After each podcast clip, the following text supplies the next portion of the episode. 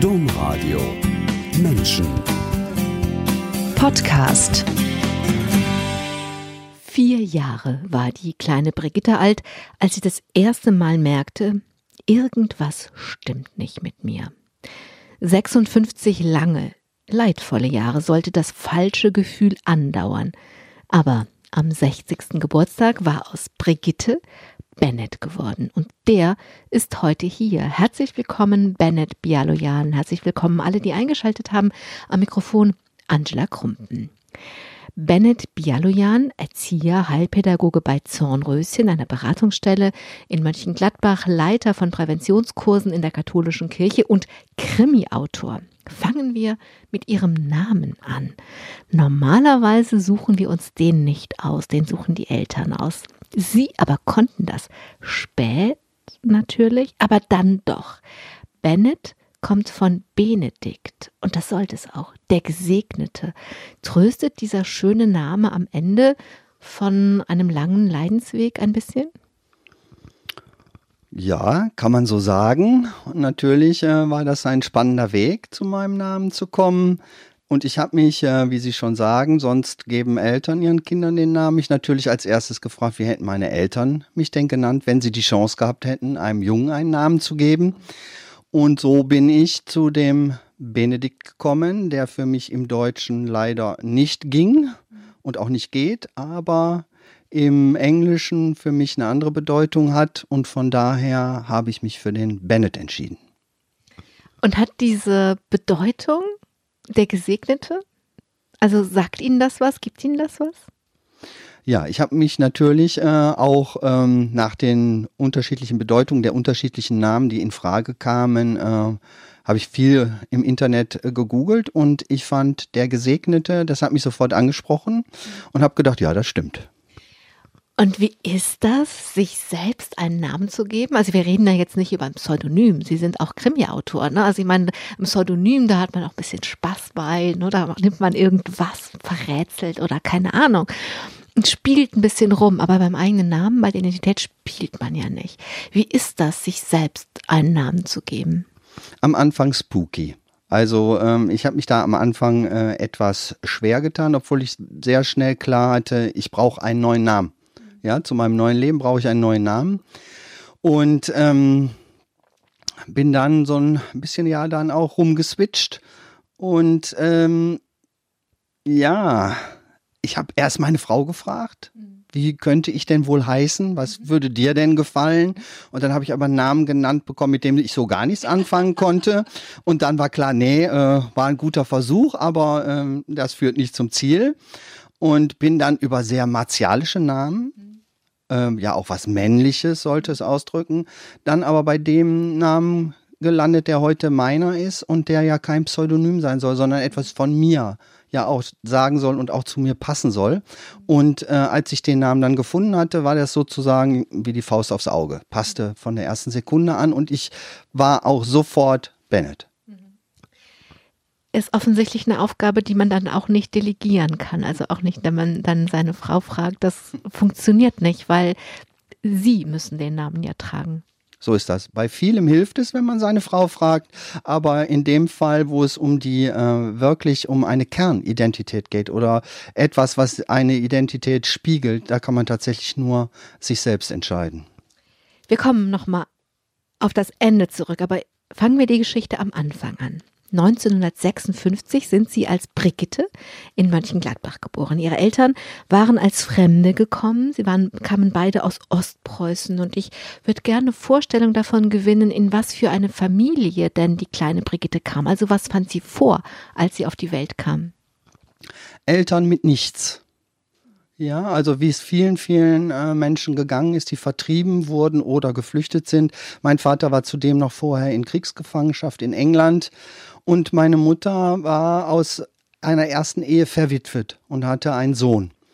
Und ähm, die haben sich beide in Mönchengladbach, damals war es ja noch eine Textilstadt, in einer sogenannten Kordfabrik äh, kennengelernt. Und äh, ich glaube, es hat eine große Frage oder eine große Rolle gespielt, der Versorgungsaspekt. Zu der damaligen Zeit, also in den 50ern, als alleinerziehende Mutter mit einem äh, fast zehnjährigen Sohn, war sicherlich auch nicht gerade der einfachste Weg für eine Frau, den äh, sie sich vorstellen konnte oder wollte. Zumal ja auch der Mann äh, elendig an ähm, Folgen aus russischer Kriegsgefangenschaft dann auch verstorben war, der erste Mann äh, meiner Mutter. Das heißt, der erste Mann war in russischer Kriegsgefangenschaft und der zweite in englischer gewesen. Genau. Also Krieg und die Auswirkungen von Krieg waren ein großes Thema.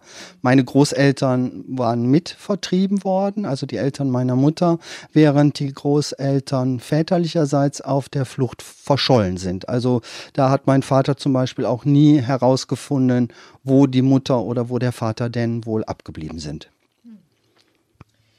Sie waren vier, als Sie gemerkt haben, mit mir stimmt was nicht. Vier Jahre ist noch sehr klein und trotzdem ist das die Zeit, an der, an die die meisten Menschen sich erinnern können.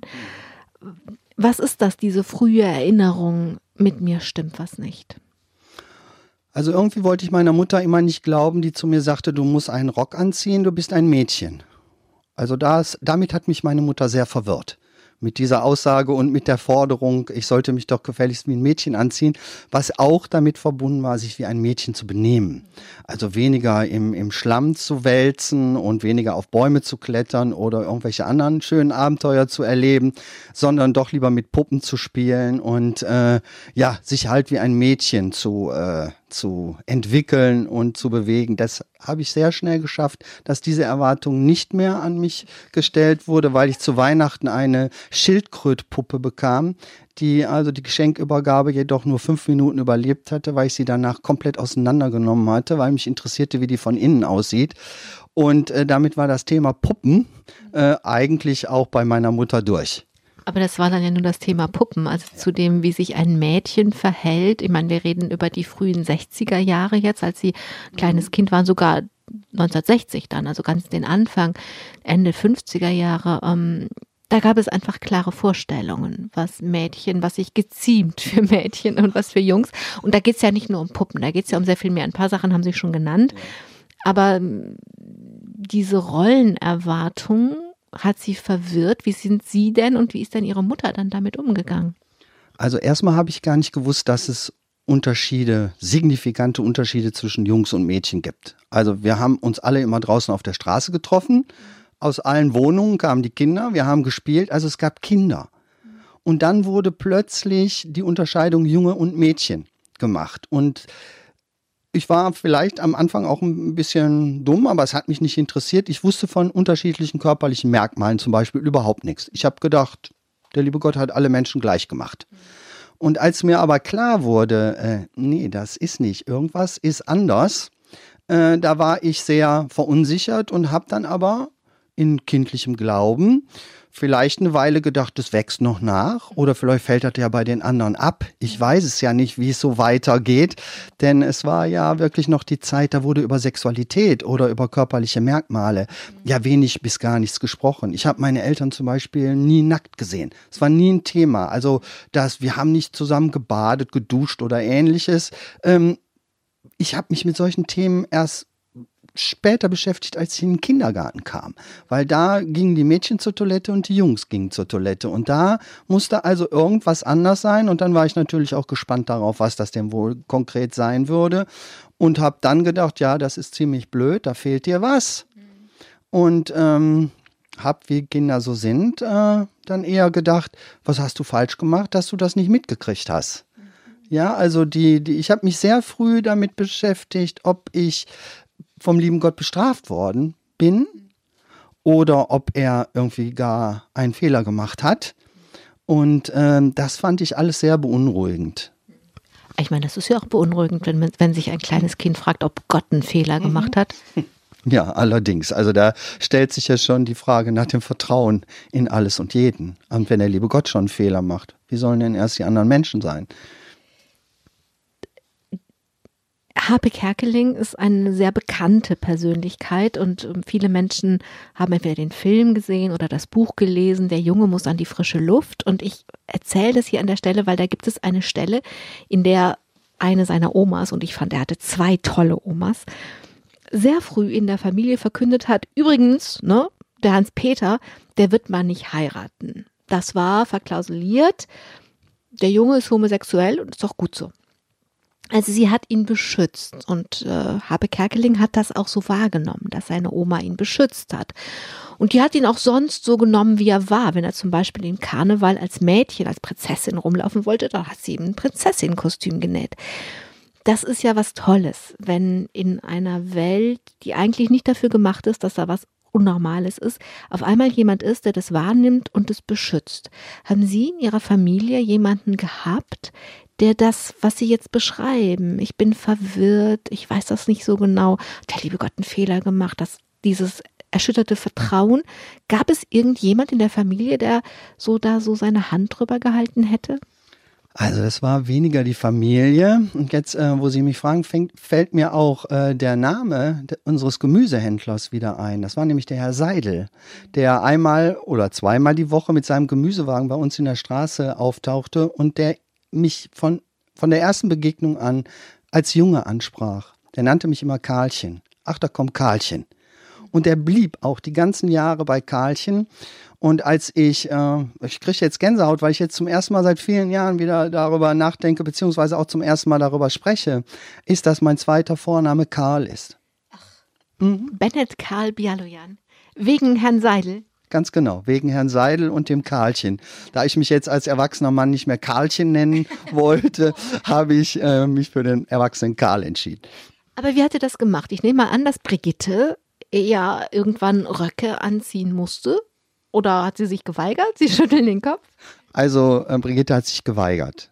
Ganz vehement geweigert und war nicht sie selbst, wenn sie denn in einem Rock, zum Beispiel zur Kommunion. Ich habe das in ganz, ganz schlechter Erinnerung. Und die Fotos, die gemacht wurden zu meiner Erstkommunion, zeigen ein todunglückliches Kind. Das heißt, Herr Seidel hat tatsächlich auch einen Jungen, also ein Kind in Jungenkleidung gesehen. Ja, auf jeden Fall. Der hat, egal in welcher Kleidung, aber der hat mich als Junge wahrgenommen. Ja. Was hat das gemacht? Ich fand das toll.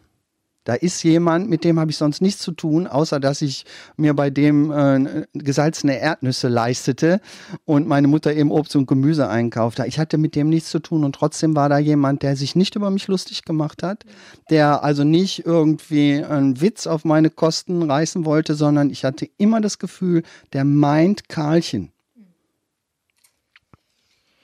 Auch Karlchen oder Brigitte kommen wie alle Kinder, kamen sie auch in die Pubertät. Das ist immer eine schwierige Zeit. Das war aber in ihrem Fall eine besonders schwierige Zeit, weil sie sich für Mädchen interessiert haben. Es war ganz klar.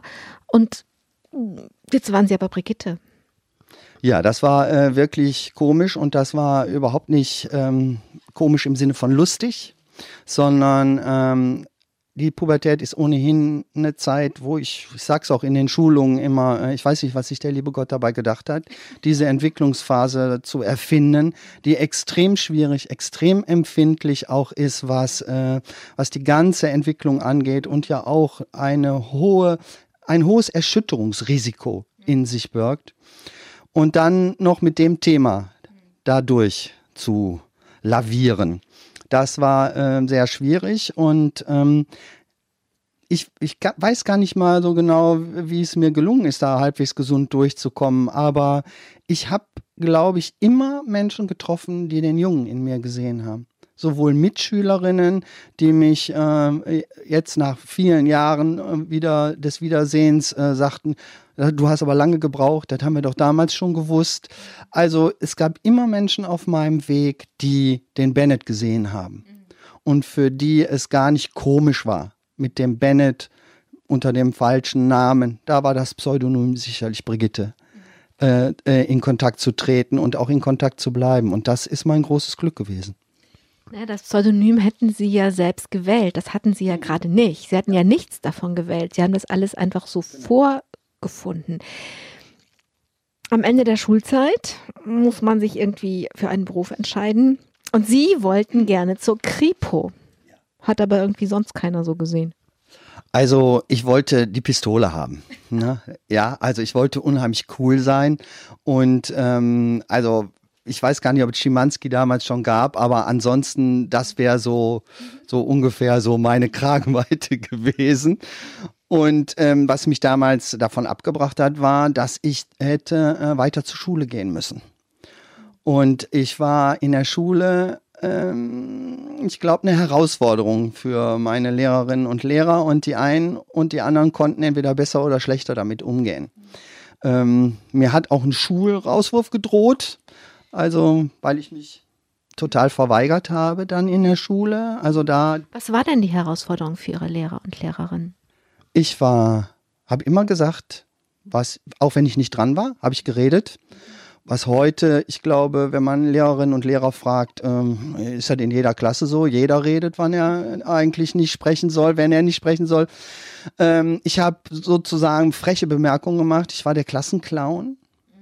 Ich war in einer reinen Mädchenklasse und habe mich da ziemlich dicke getan. Ich musste ja jetzt auch unheimlich cool und unheimlich lustig sein, ähm, so von mir aus heraus und ähm, habe wenig Respekt gezeigt für damalige Zeiten vielleicht, aber ähm, ja, da war es auch wieder der, äh, der äh, Direktor oder der, der Konrektor, der auch auf meiner Seite war und sagte, pass auf, wenn du nicht jetzt mal dich langsam am Riemen reißt, dann müssen wir dich ziehen lassen. Und das war eine liebevolle, klare Ansage. Ich habe ihm sofort geglaubt und es hat sofort gewirkt. Die Berufsberatung hat einen typischen Mädchenberuf vorgeschlagen, nämlich die Erzieherin. Das ist ja ein bisschen Kontrastprogramm zur Kripo. Allerdings, ja. Ähm, ja, das lag vielleicht an irgendeinem Unlustfaktor bei mir, mich dann großartig anzustrengen oder weil ich auch falsche Voraus Vorstellungen hatte. Mir war nicht klar, dass ich wieder zur Schule gehen müsste, um diesen Beruf äh, zu erlernen. Und äh, als ich dann ge geschnallt hatte, war es zu spät. Also, oder beziehungsweise ich habe mich nicht mehr getraut zu sagen, nein, ich möchte doch was anderes machen. Und so bin ich dann hingegangen und das schlimmste Praktikum war im Kindergarten, weil ich hatte furchtbare Manschetten vor den ganz kleinen Kindern, weil die für mich so unberechenbar waren und die machten einfach, was die wollten und ließen sich so in meiner Vorstellung überhaupt nicht lenken. Die hatten überhaupt keinen Respekt vor mir sozusagen. Und ähm, das war sozusagen der, dann auch der Grund zu sagen, ich werde niemals mit so kleinen Kindern arbeiten. Also die müssen mindestens schon Jugendliche sein. Mhm. Und dann haben sie sich die schwer erziehbaren Jugendlichen ausgesucht. Ganz ehrlich, wenn ich für irgendwas Manschetten hätte, dann vor den schwer erziehbaren Jugendlichen.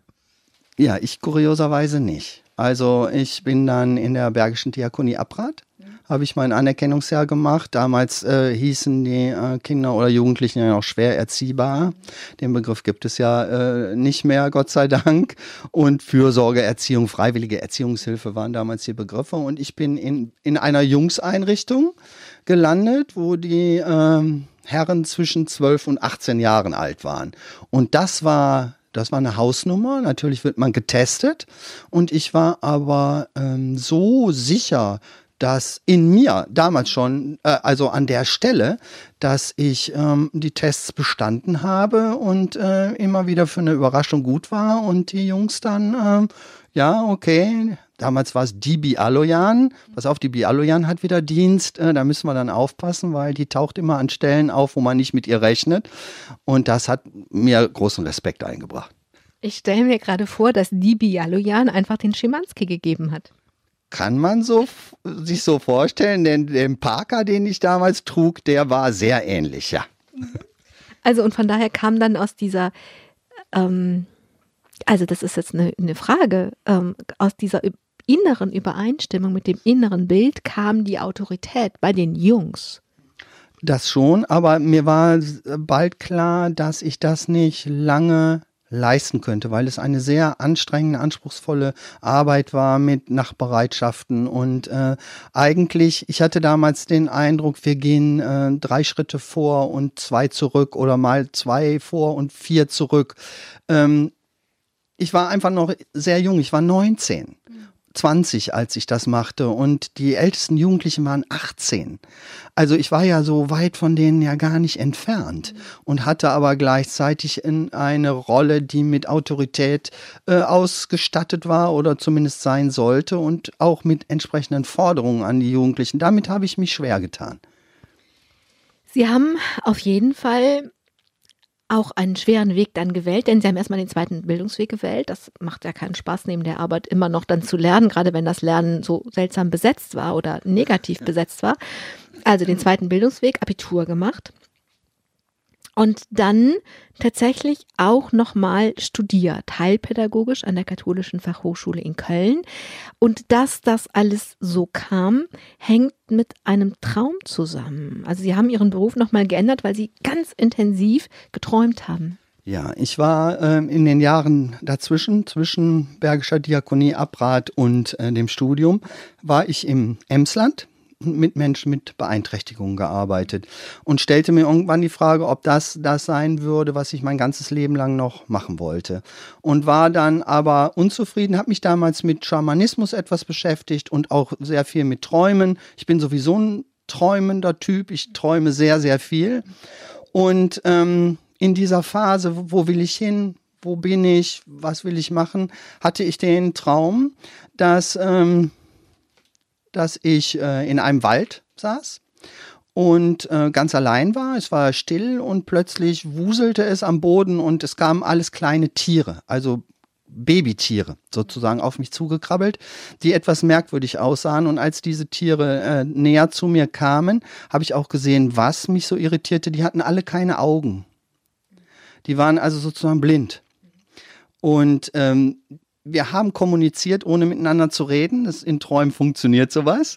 Und da versteht man das vor allen Dingen auch, was die anderen von einem wollen. Und ich bekam von diesen Tieren den Auftrag, ich sollte ihnen ihre Augen zurückbringen. Ich sollte sie wieder sehend machen. Und habe mich dann, als ich aufgewacht bin, es war, ich kriege auch jetzt noch eine Gänsehaut. Ich war klar, das ist was Wichtiges. Aber was will mir das sagen? Was wollen mir kleine Pelztiere alle sagen? Ich soll ihnen ihre Augen zurückbringen und kam über dieses Nachdenken wurde ich auf den Studiengang der Heilpädagogik aufmerksam gemacht, wo es eben darum geht, Kinder in ihrer Gänze zu sehen, nicht in ihren Defaults, also nicht mit ihren Fehlern und Makeln zu sehen, das, was sie nicht können, sondern der Ansatz der Kölner Heilpädagogen an der heute Kato, damals äh, KFH, war eben das Wertvolle in jedem zu sehen und ihn als Ganzes zu sehen und auch zu gucken, wie kann man Menschen fördern. Diesen Ansatz, der hat mir sehr gut gefallen. Nicht auf das zu gucken, was kann jemand nicht, sondern was hat jemand, was bringt jemand mit, was natürlich auch zu meinem Thema ja auch äh, passte. Und habe dann äh, mich da beworben, ohne eine Alternative zu haben. Ich hatte gekündigt, ich hatte das Abitur und jetzt wollte ich studieren und zwar genau das. Und bin dann in das Bewerberverfahren auch tatsächlich eingeladen worden und von 200 Bewerberinnen und Bewerbern gehörte ich zu den glücklichen 20, die äh, genommen wurden. Ich habe nichts dafür getan. Oh, das hört sich jetzt nicht so an, sondern Sie hatten eine ganz klare Vorstellung und irgendwie auch ja so einen inneren Auftrag offensichtlich. Wenn Sie sagen, das hatte mit Ihrem Thema zu tun, ähm, waren Sie denn über sich selber blind? Oder was hat es, weil Sie gerade gesagt haben, Sie, es hatte mit Ihnen selber zu tun. Diese verwirrte Brigitte, die nicht weiß, was ist mit ihr eigentlich hier, war die blind? Ich glaube, ich wollte manches nicht sehen. Bis dahin oder habe es verdrängt oder zur Seite gedrängt. Und mit dieser Frage, wo will ich hin in meinem Leben, kam nochmal die Frage der Identität. Nochmal, glaube ich, ganz anders an mich heran. Und was auch nicht zu vergessen, während des Studiums habe ich meine Frau kennengelernt. Und äh, zwischen meiner Frau und mir war das Thema von Anfang an offen. Also ich habe mich meiner Frau, äh, das erzählt sie auch heute noch manchmal vorgestellt, äh, ich stecke im falschen Kostüm ich bin eigentlich ein Mann. Und meine Frau hatte nie einen Zweifel daran, dass es stimmt. Und auf der Ebene habe ich nochmal ein Riesenglück gehabt. Also das kann ich immer wieder sagen, dass ich ein Gesegneter bin, tatsächlich, weil ich immer Menschen gefunden habe, die an meiner Seite waren. Und das ist nicht selbstverständlich. Und dafür bin ich äh, sehr dankbar und habe auch im Studium angefangen, darüber zu sprechen. Ich weiß, dass ich mich meinen Kom äh, Kommilitoninnen und meinem einen Kommiliton auch mal geöffnet habe und ich weiß, dass sie damit nicht, nicht umgehen konnten. Ich kriegte da keine Antwort, keine Reaktion, ne? keine Antwort auf das, was ich da sage. Und damals habe ich mir gesagt, das sagst du nie wieder jemandem. das bleibt äh, jetzt dein privates Thema, weil das wirklich sehr wehgetan hat. Ist ja dann auch ganz lange noch ihr privates Thema geblieben. Ihr berufliches Leben ging weiter. Und ich erinnere mal daran, dass sie gesagt haben, mit diesen Kleinkindern, ne, da kriege ich, ja, krieg ich zehn Pferde nicht hin. Seit dem Studium, ich glaube sogar schon im Studium am Ende, haben sie in dieser Beratungsstelle Zornröschen, wie heißt sie eigentlich ganz, wenn man sie ganz sagt, Zornröschen? Kontakt- und Informationsstelle gegen sexuellen Missbrauch an Mädchen und Jungen. Da haben sie schon im Studium gearbeitet und da hat man mit diesen kleinen Wesen zu tun also es dreht sich alles um Kinder und es dreht sich oft um kleine Kinder. Was hatte sich denn da geändert, dass das ging? Das ist eine gute Frage. Was hat sich da geändert? Ich arbeite ja mit Kindern seit über 20 Jahren jetzt, inzwischen ab dem fünften Lebensjahr. Und ich muss sagen, die kleinsten sind mir inzwischen tatsächlich die liebsten geworden. Ich glaube, weil ich da ähm, mit dem im, in Kontakt komme, worüber man mit dem Thema, worüber ich nicht sprechen kann, was aber trotzdem da ist. Und ich habe immer wieder Kinder, wo ich das Gefühl habe, wir schauen uns an und wir erkennen uns. Aber da war jetzt dann gleich zweimal der Traum drin. Einmal konnten sie mit den Pelztierchen nicht kommunizieren oder nicht sprechen, aber haben trotzdem kommuniziert. Und einmal waren die ja blind. Und ja, da äh, sieht so aus, als würde sich da so etwas wie ein Kreis äh, schließen. Und äh, das ist mir so vorher gar nicht so klar gewesen. Aber jetzt, wo wir darüber sprechen, finde ich, äh, finde ich das sehr schön. Also es berührt mich jetzt, obwohl es ja mich selber betrifft, aber es berührt mich nochmal äh, an einer anderen Stelle. Und äh, ich bin doppelt dankbar, dass ich das gemacht habe. Als Sie diese Arbeit angefangen haben, war sexuelle Gewalt gegen Kinder als gesellschaftliches Thema, nicht als Phänomen. Also ich rede nicht darüber, dass es das nicht schon seit Jahrhunderten gibt, sondern dass darüber gesellschaftlich geredet wurde, noch sehr neu. Ich kann mich ganz genau erinnern, in meiner Ausbildung als Radiojournalistin, als Volontärin habe ich 1990 einen Radiobeitrag gemacht. Ich habe damals in Bayern gearbeitet über ein Beratungstelefon für äh, gegen sexuellen Missbrauch oder zur Aufklärung. Und das war damals eine, naja, also eigentlich eine Sensation, dass es das gibt, dass man da anrufen kann. Also das Thema gesellschaftlich war komplett neu. Heute gibt es ja nicht weniger sexuell, sexuelle Gewalt gegen Kinder, aber ich finde, wir sind geübter daran, darüber zu sprechen und auch geübter darin, Hilfe zu suchen. Und es gibt, vor allen Dingen gibt es Hilfe, die man finden kann. Es gibt Zornröschen, wenn man das finden will, findet man das. Und aus meiner Perspektive ist es so, dass Kinder heute auch eher Menschen finden, die ihnen glauben. Sie aber sagen, das hat mich ehrlich auch erschrocken. Sie sagen, ja, kann sein, was sie da sagen, aber ich finde noch lange nicht genug.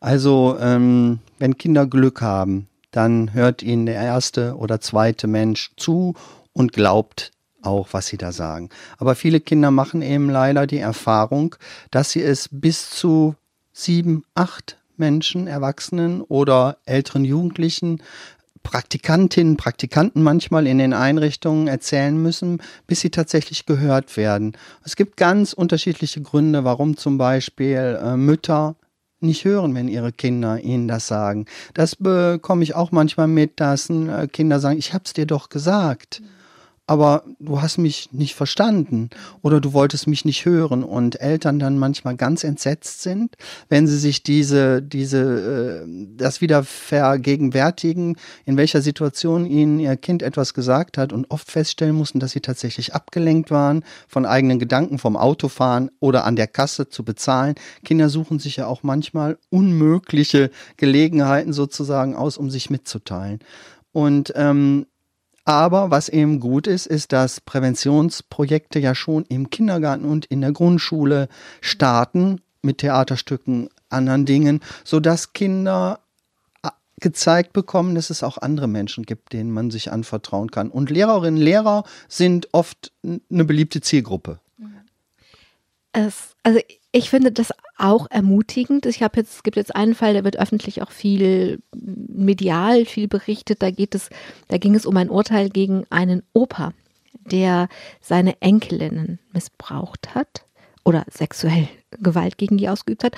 Und er hat das tatsächlich auch schon bei den Töchtern gemacht. Und die jüngste Enkelin hat das alles in Bewegung gebracht, weil die hatte so einen Präventionskurs und hat darüber gemerkt, das ist aber nicht in Ordnung, was der Opa macht. Das ist doch eigentlich wirklich ein Fortschritt. Das ist auf jeden Fall ein Fortschritt. Es gibt aber auch, wie Sie sagen, die Familien, von denen ich so sage, es sind Missbrauchsdynastien, wo tatsächlich schon über mehrere Generationen sexuelle Gewalt ausgeübt wird und wo der Sohn angeleitet wird, die Schwester zu äh, sexuell zu missbrauchen oder wo Väter sagen, es ist mein Recht, meine Tochter zur Frau zu machen. Also äh, solche Geschichten, wenn Kinder in solchen Systemen groß werden, wo schon der Opa so ist und der Vater ist so und die älteren Brüder oder die Schwestern sind so, dann wissen sie manchmal nicht, dass es auch etwas anderes gibt, weil sie halten es für normal. Und dann ist es sehr gut, wenn zum Beispiel durch ein Theaterstück oder durch das Erleben in einer anderen Familie, dass nicht alle Väter, nicht alle Opas so etwas mit ihren Kindern und Enkelinnen machen und von daher ins Überlegen kommen und sich mitteilen können. In der konkreten Arbeit begegnen ihnen auch viele Erwachsenen. Also es kommen oft die Erwachsenen, die sich Sorgen um ihre Kinder machen, weil sie zum Beispiel anders von irgendeiner Übernachtung zurückgekommen sind oder schweigsamer sind oder anfangen wieder Pipi zu machen oder so. Also sie sind erstmal mit vielen Erwachsenensorgen konfrontiert. Ja, in aller Regel wenden sich die Erwachsenen an uns und wir versuchen in einem Gespräch zu klären, welche Sorgen, welche Ängste treiben diese Eltern um? Welche davon können wir unterstützen? Also können wir sagen, ja, da würde ich mir auch Gedanken machen. Und wir können ja mal gucken, ob wir herausfinden, was die Ursache dafür ist. Dann bieten wir Diagnostik an. Aber das sind ja tatsächlich dann Eltern, die hingucken. Sonst kämen die ja nicht oder die geschickt werden. Die gibt es auch, dass sie, ähm, dass es Meldungen aus Kindergarten, aus Schule bei den äh, Jugendämtern gibt und die äh, Kolleginnen und Kollegen aus dem Jugendamt dann sagen, gehen Sie doch mal zu Zornröschen, lassen Sie sich da mal beraten, beziehungsweise die schon ganz konkret eine Diagnostik in Auftrag geben. Dann haben wir es natürlich auch mit Eltern zu tun, die zweifeln oder auch Eltern, die sagen, das stimmt nicht, die lügt. Mhm. Und das ist dann natürlich immer sozusagen der schlimmste aller Fälle, wenn wir kein unterstützendes Helfersystem haben, sprich, wenn es keine unterstützenden Eltern gibt. Dann müssen wir gut überlegen, was ist jetzt das Angebot, das dem Kind wirklich hilft? Und können wir das machen oder muss das jemand anders machen? Sie gehen manchmal in Prozesse. Also wenn es dann, ne, jemand anders könnte ja zum Beispiel die Kripo sein, die dann dem Kind helfen kann. Und in diesen Prozessen erzählen sie, kriegen sie manchmal auch einfach durch, dadurch, dass unsere Welt digital geworden ist, eine Dimension mit, die es, das Phänomen gab es früher, aber diese, diese Dimension konnte es nicht geben.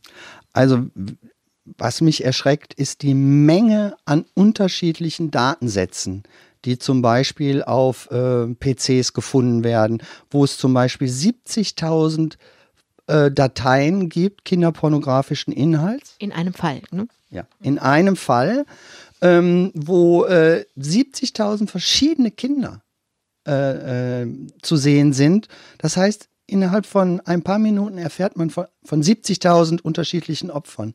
Das ist was, das kann man sich eigentlich nicht vorstellen. Ja, das ist das, das übersteugt irgendwie ja. den Horizont, weil man kann sich ja auch gar nicht 70.000 einzelne Menschen vorstellen. Da kann man sich auch nicht 70.000 einzelne Opfer vorstellen. Mhm. Genau. Und äh, es ist ein weltweites Netz. Ja, das ist äh, über die ganze Welt gespannt. Und ähm, es macht es nicht leichter zu verstehen, weil es so unvorstellbar ist. Sie arbeiten einerseits in der Diagnostik in dieser Beratungsstelle und andererseits geben Sie Präventionskurse, wo wir wo Sie gerade erzählt haben, dass das wirklich auch einen Unterschied macht und auch einfach ein Segen sein kann. Und seit zehn Jahren machen sie Präventionskurse in der katholischen Kirche. Also das hat ist auch ungefähr die Zeit durch den Brief der Jesuiten von Pater Mertes, dass einfach dann eine andere Dynamik reinkam in der katholischen Kirche. Welche Erfahrungen haben Sie denn im katholischen Raum gemacht? Weil Sie haben ja jetzt einmal fast alles durchgeschult im Bistum Aachen. Ja, also ich ähm, habe mit oder mache immer noch mit einer Kollegin die sogenannten Multiplikatoren-Schulungen. Wir haben vor genau 2011 war es, äh, bin ich angesprochen worden in einem Workshop von dem damaligen neuen Präventionsbeauftragten im Bistum Aachen, dem Herrn Wasson, ob ich mir vorstellen könnte, mitzuarbeiten. Und da ich keine Herausforderung scheue, habe ich gesagt, ja klar, das ist doch eine spannende Geschichte. Und ähm, weil ich auch das Gefühl hatte, ich könnte etwas bewirken ja, durch diese Schulungen sensibilisieren für die Opfer, für die Bedürfnisse von Opfern zu sensibilisieren, wie es denen geht, das ist mir ein großes Anliegen. Ja, dass sie verstanden werden und ihnen geholfen wird. Und das war eine tolle Gelegenheit. Und wir haben damals in der Kinder- und Jugendhilfe angefangen. Inzwischen sind wir äh, bei den Erwachsenenschutzbefohlenen, also alte Menschen, kranke Menschen, beeinträchtigte Menschen.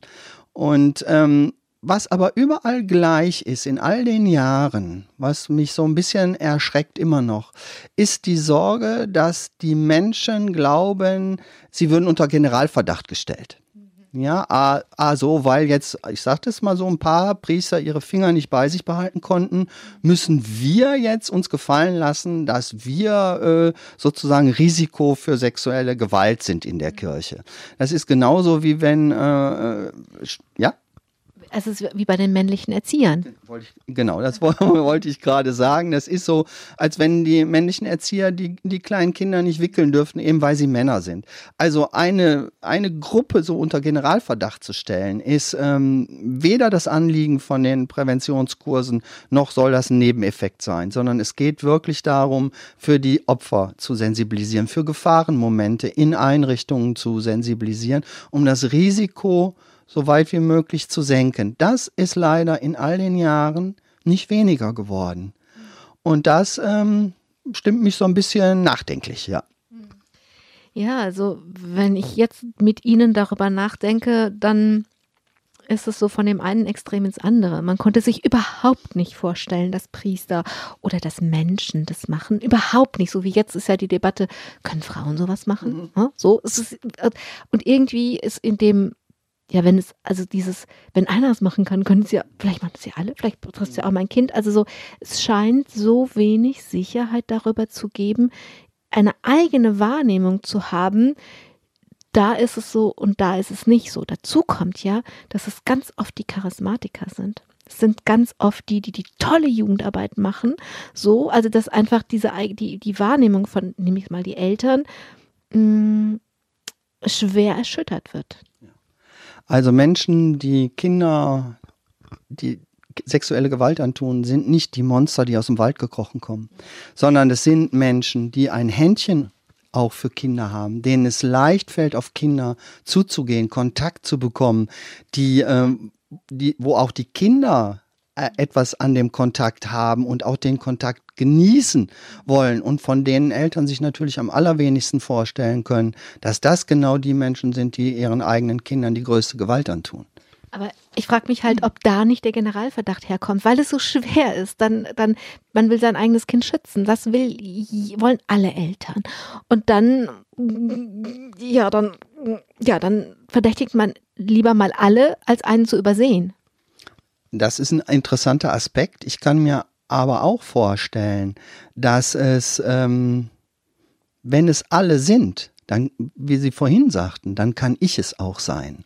Und das muss abgewehrt werden. Ich glaube, dass es vielfach um die eigene um die Abwehr eigener Aspekte geht. Ich sage jetzt nicht, in allem von, in jedem von uns steckt jetzt ein Mensch, der äh, da darauf steht, äh, Kinder äh, sexuell zu missbrauchen. Das meine ich damit nicht. Aber wir haben alle eine Seite, vor der wir Angst haben. Und ich glaube, dass es so eine Angst ist, die da berührt wird. Auch mit diesem Thema. Es ist ein Tabuthema. Es ist nicht das Tabu, es zu tun, sondern das Tabu ist darüber zu sprechen. Nach all den Jahren noch. Und es ist natürlich auch unangenehm. Also wenn ich jetzt als männlicher Erzieher, um das mal von den Priestern wegzunehmen, arbeiten möchte, ist es ja unangenehm. Ich will meine Arbeit machen und ich will nicht dauernd verdächtigt werden. Genau. Also äh, es, es kann nicht sein, dass ich von bestimmten Tätigkeiten äh, ferngehalten werde, nur weil ich Mann oder vielleicht nur weil ich eine Frau bin. Und wie, wie Sie auch sagten, wir gehen inzwischen davon aus, dass mindestens 30 Prozent der übergriffigen Menschen Frauen sind. Und es hilft ja gar nichts. Die Kinder, sagen wir sagen, gut, dann müssen die kleinen Kinder eben zu Hause gewickelt werden. Hilft ja gar nichts, weil der größte Teil findet ja in Familien statt. Und auch Väter sind äh, unter Umständen äh, Missbraucher. Ja, also vor der Thematik oder vor der Sorge davor kann ich nicht weglaufen. Was aber auch noch hin, äh, erschwerend hinzukommt, ist, dass wir es inzwischen ja mit vielen Eltern zu tun haben, die Opfer von sexueller Gewalt schon geworden sind und das unter Umständen nicht oder nicht gut verarbeitet haben. Und da ist das einfach ein Überlebensmechanismus, das zu ignorieren oder zu negieren und zu sagen, es stimmt nicht. Also Mütter oder Väter haben einen aus ihrer Sicht guten Grund, es von sich wegzuschieben. Es geht nicht darum, äh, jemanden zu verdammen. Ne, sondern es geht darum zu gucken, was muss ich auch als Berater schaffen, um eine vertrauensvolle Atmosphäre herzustellen, dass sich mein Gegenüber noch angenommen fühlt. Auch wenn er vielleicht im Moment äh, sein Kind nicht gut versorgen kann, aus welchen Gründen auch immer. Wenn der Inhalt der beruflichen Arbeit, das sind immerhin ein Drittel des Tages, sexuelle Gewalt gegen Kinder ist, seit Jahrzehnten, dann liegt immer die Frage ganz oben auf, wie halten Sie das denn aus? Das frage ich mich manchmal auch, aber offensichtlich klappt es. Und ähm, was mir hilft, ist mein Humor. Also ich weiß nicht, von wem das Zitat ist, Tumor ist, wenn man trotzdem lacht aber genauso gehe ich, äh, ja, es ist ganz böse, aber die Kinder verstehen das. Und sie glauben gar nicht oder machen sich keine Vorstellung davon, wie viel wir lachen, wie viel Quatsch wir machen, weil Lachen etwas sehr Gesundes ist. Und ähm, die Kinder das sehr annehmen. Über den größten Blödsinn können wir lachen und ich mache den größten Blödsinn auch mit. Und das ist etwas sehr Heilsames, gemeinsames Lachen. Also auch für sich selber ist das, also wenn ich, die Frage war ja, wie halten Sie das aus? Mhm. Zum Beispiel, indem Sie viel lachen. Ja. Also indem ich auch heute noch Quatsch mache und Blödsinn erzähle und äh, ja, Geschichten erzähle und mich lustig mache. Manchmal übersteige ich da auch Grenzen, dann ist es zu lustig, dann wird es mehr als albern und dann kriege ich aber auch äh, ne, die rote Karte gezeigt, sei es jetzt von meinen Kolleginnen oder von der Familie. Also dann weiß ich, aha, jetzt mal wieder einen Gang zurück. Aber natürlich auch professionell durch Supervision und durch ein äh, kollegial, sehr kollegiales Team, in dem wir uns gut austauschen können und uns gegenseitig unterstützen. Kommen wir zurück zu Ihrer eigenen Geschichte. Die haben wir ein bisschen da auf Hold On gestellt, wo Sie mh, hm, als Mädchen auf die Welt gekommen sind, sich als Junge gefühlt haben, sich aber für Mädchen interessiert haben. Auch das ist in den 60er Jahren nicht so leicht gewesen, 60er, 70er Jahre. Vielleicht fing es da an, ein bisschen leichter zu werden.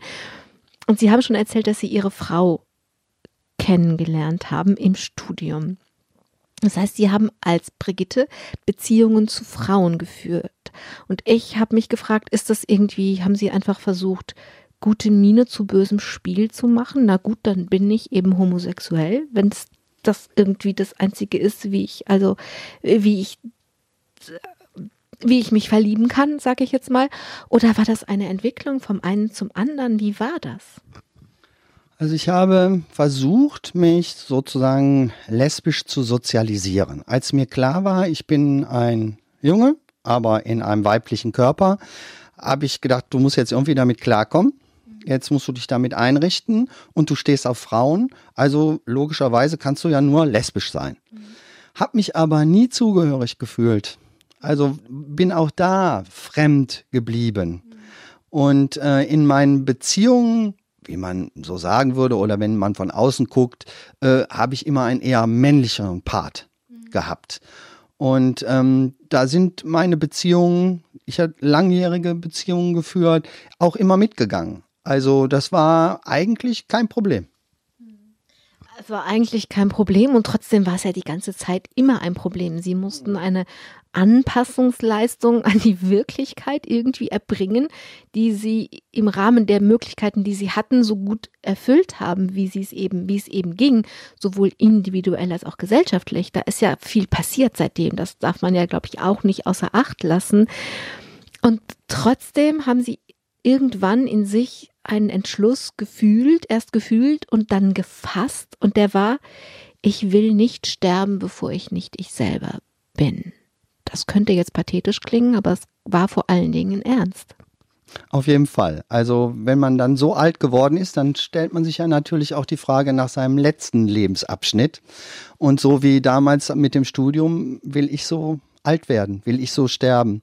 Und ähm, ich habe erst gedacht, ich habe einen Burnout und bin deswegen ein bisschen gaga oder es sind die Wechseljahre und dann wird man auch irgendwie komisch und habe dann aber gemerkt, nee, äh, da ist das alte Thema, da ist es wieder, was ich ähm, versucht habe zu verdrängen und habe dann getreu dem Motto von Udo Jürgens, mit 66 Jahren fängt das Leben an, so lange wollte ich nicht warten und habe dann an Tina Turner gedacht, die mit 60 Simply the Best war und habe ich gedacht, das schaffst du auch, das machst du auch und habe mit meiner Frau gesprochen, die mich sofort unterstützt hat und bin sozusagen innerhalb von Wochen äh, äh, hatte ich alles klar, wie denn jetzt mein weiterer Weg aussehen würde, was ich alles machen würde, um zu erreichen, dass ich als Bennett Karl leben kann, offiziell.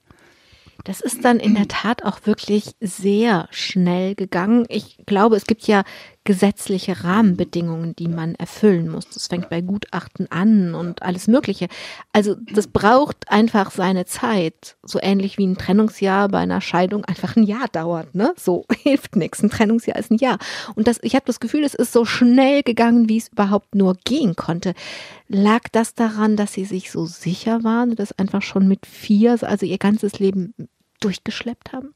Ja, ich war ähm, so wie ich den Studienplatz bekommen habe, bin ich vermutlich auch äh, jetzt bei dem Psychiater aufgetreten, der mich begutachten sollte.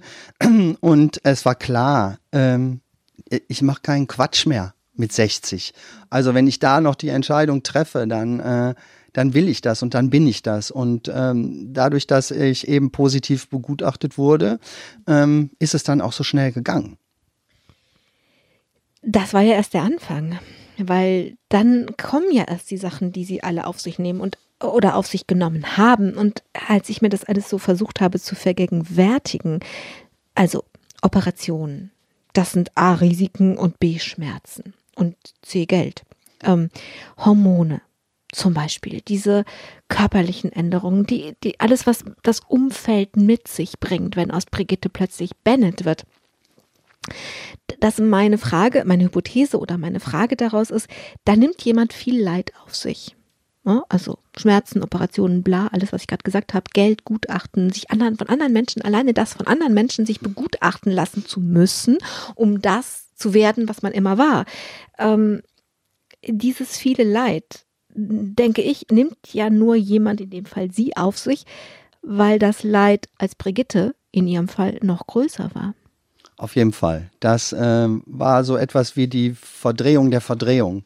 Also so ähm, hätte ich nicht äh, weiterleben wollen und ich denke, ich wäre krank geworden über kurz oder lang daran, dass mir das nicht äh, gelingt oder gelingen könnte.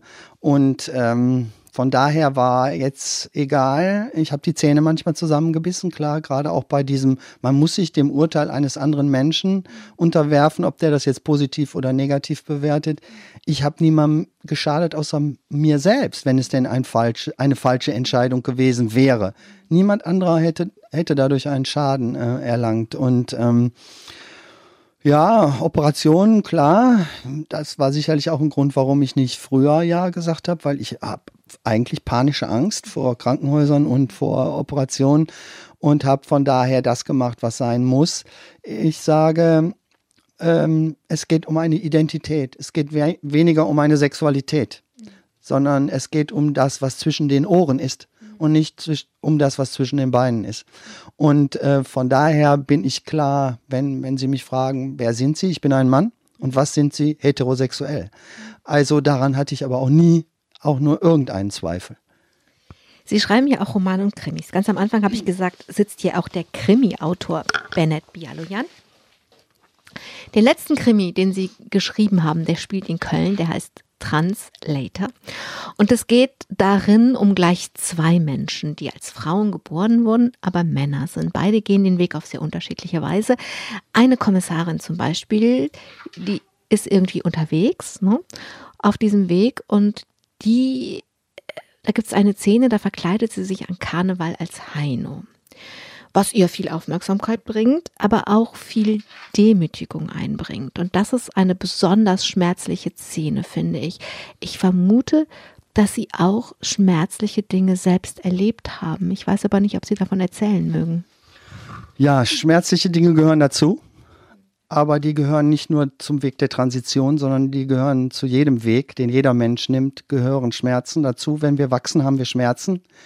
Und äh, in, der, in dem Buch geht es eben darum, etwas zu finden, was man lesen kann, was einen vielleicht berührt, aber was auch nicht ganz so schwer ist. Also, denn der, das Lesen soll ja Spaß machen. Und ich wollte mit dem Roman ein schwieriges Thema auf eine unterhaltsame Art und Weise transportieren. Naja, und der Schimanski in Ihnen liebt hier auch Krimis. Sie schreiben Krimis.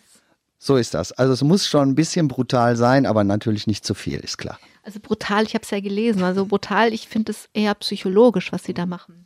Ja, also ich, ich mach, lasse niemanden mit einer blutigen Axt durch den Wald laufen. Also mich interessiert tatsächlich das Zwischenmenschliche und wann kippt zum Beispiel eine Beziehung, die, wann kippt die in einen Teil, der krank ist oder der bedrohlich ist, der schädigend ist für einen der beiden, die diese Beziehung führen oder vielleicht sogar für beide.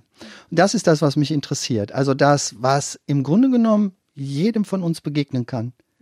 Jemandem mit einer blutigen Axt zu treffen, ist Gott sei Dank relativ gering, diese Chance. Aber ein Gegenüber zu haben, was äh, ein psychologisch vielleicht oder psychisch dominieren will, oder schädigen will, das Risiko ist viel größer. Also ein Weg, mit ihrer Geschichte umzugehen, ist zu schreiben, ist Krimis zu schreiben, ausgerechnet. Um, ein Weg ist mit 60, also ein, eine, einen Teil mit 60 zu feiern. Sie haben ihren 60. Geburtstag als Bennett gefeiert, also sie haben das Ziel erreicht, aber die kleine Brigitte war auch mit da. Die kleine Brigitte ist immer da. Und äh, es wäre auch sehr schade, wenn sie nicht mehr da wäre. Denn äh, das, was die kleine Brigitte über 50 Jahre erlebt hat, möchte ich auch nicht missen, weil sie macht mich ja auch aus. Und ähm, es geht nicht darum, etwas zu verleugnen, mhm. sondern etwas zu leben, was etwas anders ist und was auch nur mit der kleinen Brigitte möglich ist. Also ich sage das deswegen, weil Sie mir erzählt haben, dass Sie zwei Fotos auf dieser Geburtstagsfeier eben hatten. Ja, genau. Die äh, sechsjährige kleine Brigitte und den äh, 60-jährigen Bennett habe ich äh, nebeneinander gestellt und ähm, so nach dem Motto zwei Seiten einer Medaille. Und ähm, beide oder zumindest die kleine ist ein bisschen traurig auf dem Foto, kann man sehen, wenn man sie denn kennt und wenn man es weiß. Und der Bennett, der lacht nur. Und das äh, finde ich, äh, finde ich einfach toll. Und das ist auch mein, äh, mein Lebensgefühl geblieben. Jetzt sind wir am Ende dieser Sendezeit zumindest angekommen. Kann man sagen, Ende gut, alles gut? Für mich auf jeden Fall. Also das kann ich voll unterstreichen und ich kann nur jedem Mut machen, seine Träume tatsächlich zu verwirklichen. Bennett Bialoyan, ich danke sehr, dass Sie den Mut hatten, Ihren Traum hier zu erzählen und den Weg, den Sie dafür gegangen sind. Herzlichen Dank dafür. Ich danke allen, die bis hierhin zugehört haben und ich hoffe, dass es eine ermutigende Sendung war in jeder Beziehung. Am Mikrofon war Angela Krumpen. Machen Sie es gut.